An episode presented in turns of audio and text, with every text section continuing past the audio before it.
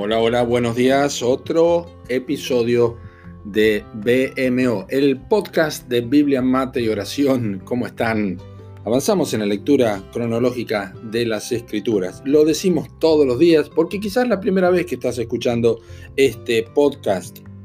Nosotros leemos hoy, o nuestra lectura sugerida es el Salmo 5, el Salmo 38 y los Salmos 41 y 42. Nuestro episodio de hoy se titula ¿Estás con el ánimo por el piso? Este es el texto de cabecera, es el Salmo 42, versículo 5. Dice, ¿por qué te abates, oh alma mía, y te turbas dentro de mí? Espera en Dios, porque aún he de alabarle, salvación mía y Dios mío. La depresión es un mal tan antiguo como la presencia del pecado en el mundo a partir de Génesis 3, como lo vemos en la Biblia es una consecuencia más del mismo, del pecado, y una sombra abrumadora como pocas sobre el alma del ser humano. Todos, en mayor o en menor grado y con mayor o menor duración, atravesamos por depresiones. Sí, me escuchaste bien, todos. Cierto es que muchos jamás salen de este pozo destructor y verdad es también que la, cura definitiva de este flagelo del corazón se encuentra únicamente en Dios, que conoce el corazón. Observa cómo el salmista hizo frente a la depresión de su alma. Primeramente habló consigo mismo y no con las circunstancias. ¿Por qué te abates, oh alma mía, y te turbas dentro de mí? Ya que es importante que entendamos que no existe nada de afuera que pueda apretar el botón de adentro del alma. Solamente tú y yo podemos hacer eso.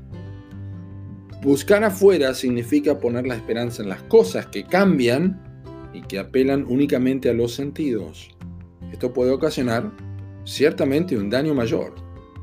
En segundo lugar, nuestro referente en este salmo nos muestra su próximo paso en la batalla contra la depresión de su alma. Esto es, hacer lo que sabe que debe hacer. Espera en Dios. ¿Acaso el corazón desganado, abatido y en soledad no sabe ya de tiempo y por experiencia que no hay nada en este mundo que pueda generar esperanza? Aparte de poner la confianza en aquel que dijo, todas las almas son mías en Ezequiel 18:4, no hay ninguna otra cosa por hacer. Finalmente, el último paso en el testimonio de este hombre en lucha abierta contra la depresión fue recordar aquello de lo que tiene absoluta certeza y que se basa en el carácter inmutable del Dios dueño de su alma. Aún he de alabarle, salvación mía y Dios mío.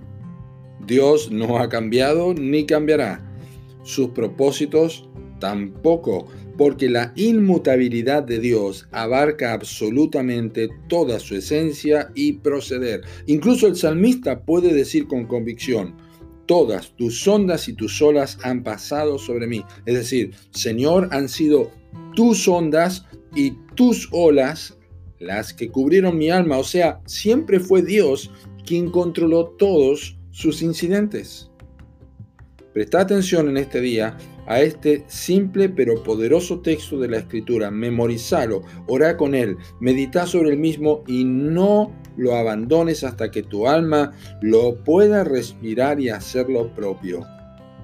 ¿Quién te dice que no escribirás tu propio salmo de experiencia para generaciones futuras? Y termino con esta cita de Oswald Chambers.